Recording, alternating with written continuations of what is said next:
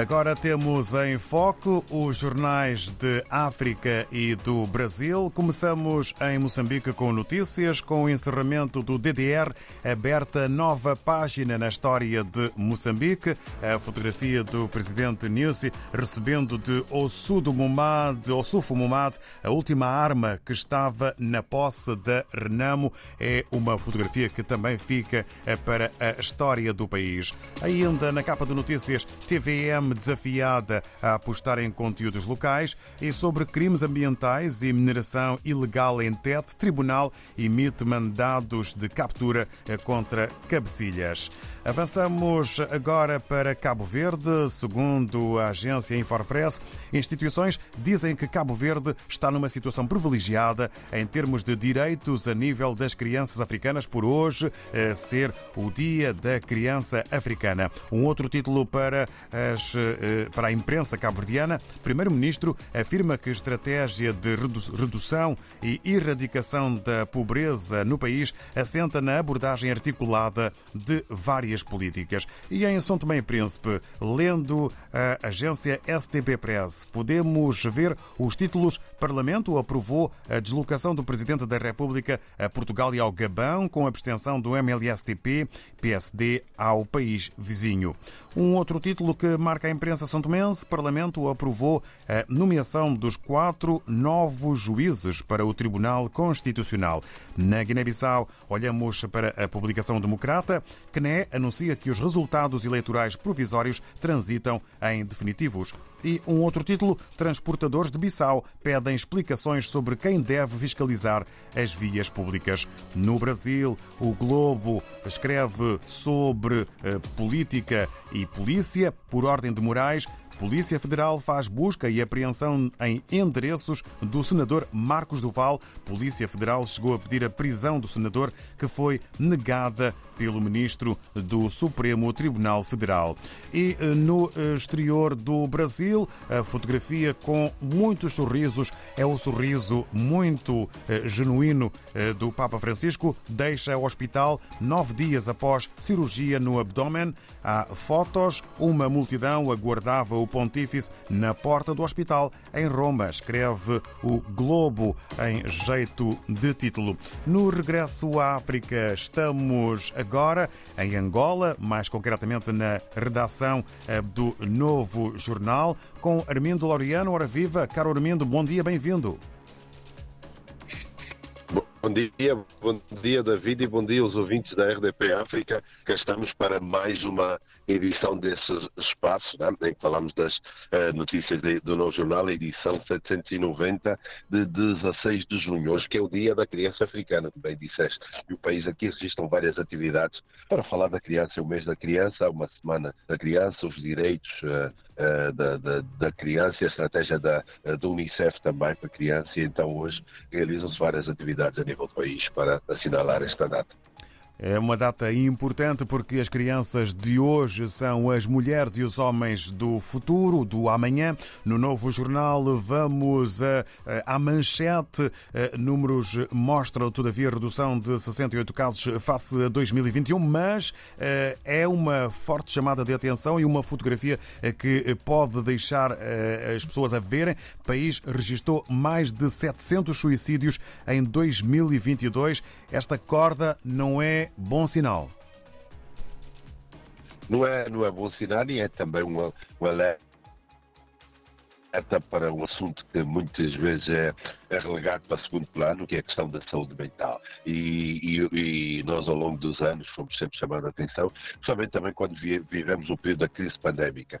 Os números, por exemplo, de 2020 são diferentes dos números de 2022, porque na altura da crise pandémica, depressão e outras coisas, aquilo uh, aumentou. E nós temos aqui mais de 700 suicídios em 2022. Uh, o país registrou, temos ali a corda, porque grande parte deles foi por enforcamento embora uh, haja uma redução de 68 casos em relação a 2021. Mas temos a corda porque os enforcamentos uh, acabam por uh, ser a, a, principal forma de suicídio. De, de, mais de 700 suicídios no ano de 2022, 410 foram por enforcamento. E Luanda, com 158 casos, é a província uh, que lidera uh, as ocorrências.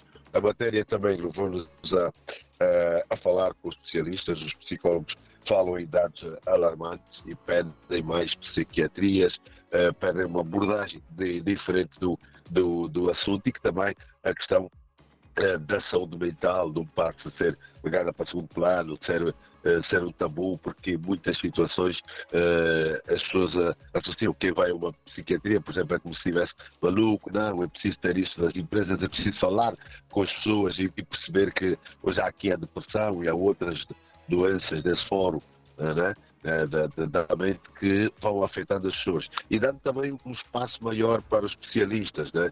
os psicólogos, psiquiatras, que precisam de entrar em, em, em ação uh, para explicar. E depois, principalmente também aqui uma componente cultural muito uh, que é importante e não pode ser deixada atrás. As pessoas ainda uh, acreditam em têm várias crenças, né? E acreditam noutras cultismo e outras outras outras forças que surgem. Então isso também complica muito o trabalho e, e, e digo de várias situações de, de, de, de forma vital que vão surgindo. Nós falamos aqui, por exemplo, da, dessa questão das crianças, uh, do dia hoje da criança. Nós ainda temos muitas crianças que são acusadas uh, de feitiçaria, são queimadas, são mortas, são violentadas, porque em determinadas, determinados locais se acreditam que elas é que uh, são portadoras de feitiçaria e, e coisas do género. Isso é tudo um trabalho deve ser feito, mas isso chama atenção principalmente, eu creio, uh, não quero ser pessimista nem alarmista, uh, David, mas acho que os números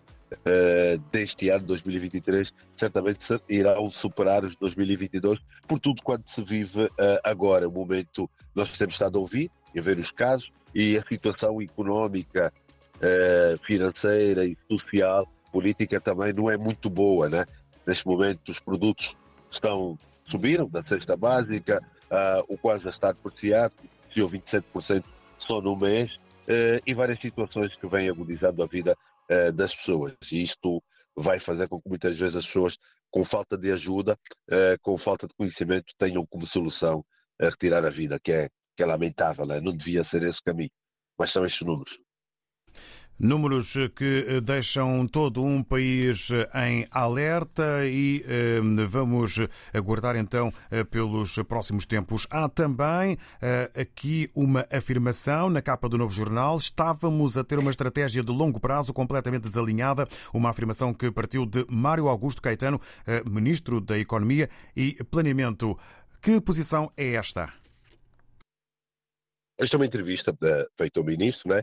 essa edição, porque nós uh, uh, que procuramos obter deles mais informações sobre esse plano. O, o, governo angolano lançou agora um plano, a Agenda 2050, que é um plano estratégico, económico, político, social, até 2050.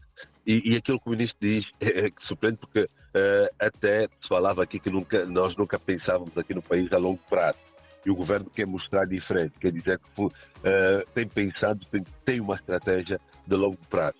E ele diz que na realidade sempre tiveram, mas era uma estratégia desalinhada com a realidade e que agora há uma que faz abordagem sobre, sobre os vários temas. Está-se a pensar o país eh, eh, no futuro. E o que eles têm estado é apresentar os vários atores sociais, apresentar a comunicação social e também a população, a academia e tudo sobre essa estratégia 2050. O que é que se tem para o país para, para daqui os próximos anos, os próximos anos, o que é que se pretende. E então é isso. É, está a ser discutida. A oposição tem uma visão completamente diferente, há vários setores da economia eh, que divergem muito e também o momento a conjuntura social não, não, não ajuda muito, David.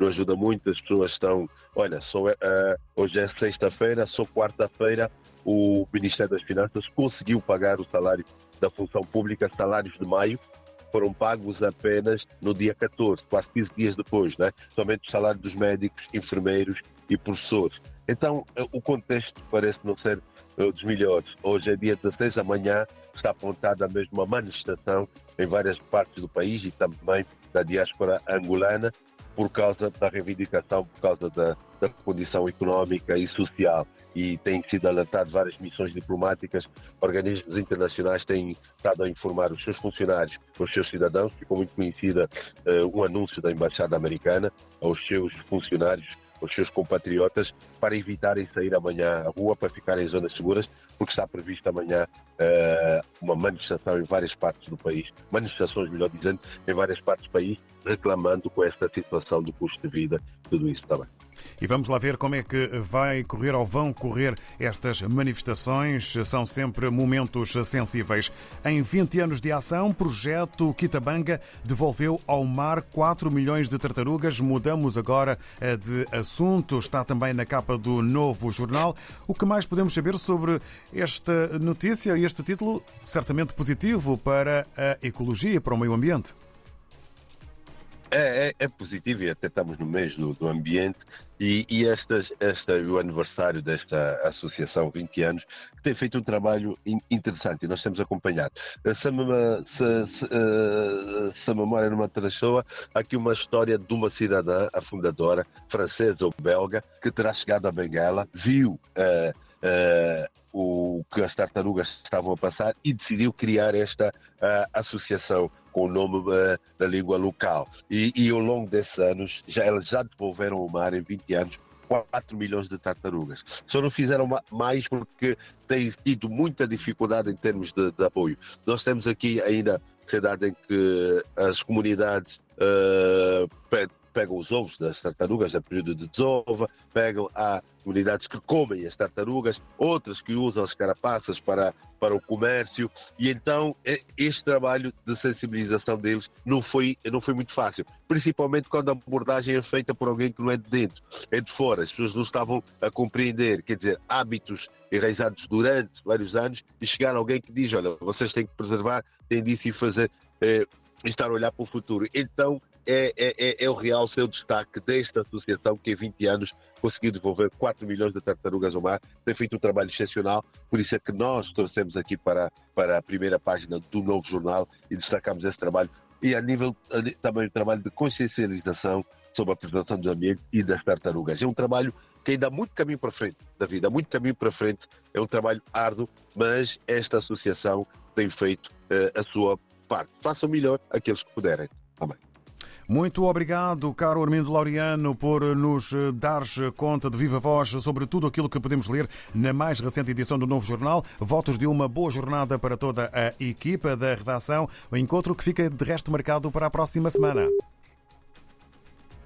Obrigado, obrigado, David. E desta vez o pedido agora é inverso. Eu peço que comece a mandar um bocado de calor daí para daí aqui, porque aqui já é cacimbo e já começa uh, a ficar frio. Já já as temperaturas vão descendo já um bocado e sei que aí está muito calor e sei que na próxima semana prevê temperaturas também altas. Agora vou-te começar a pedir, levante um bocadinho de calor cá para baixo também.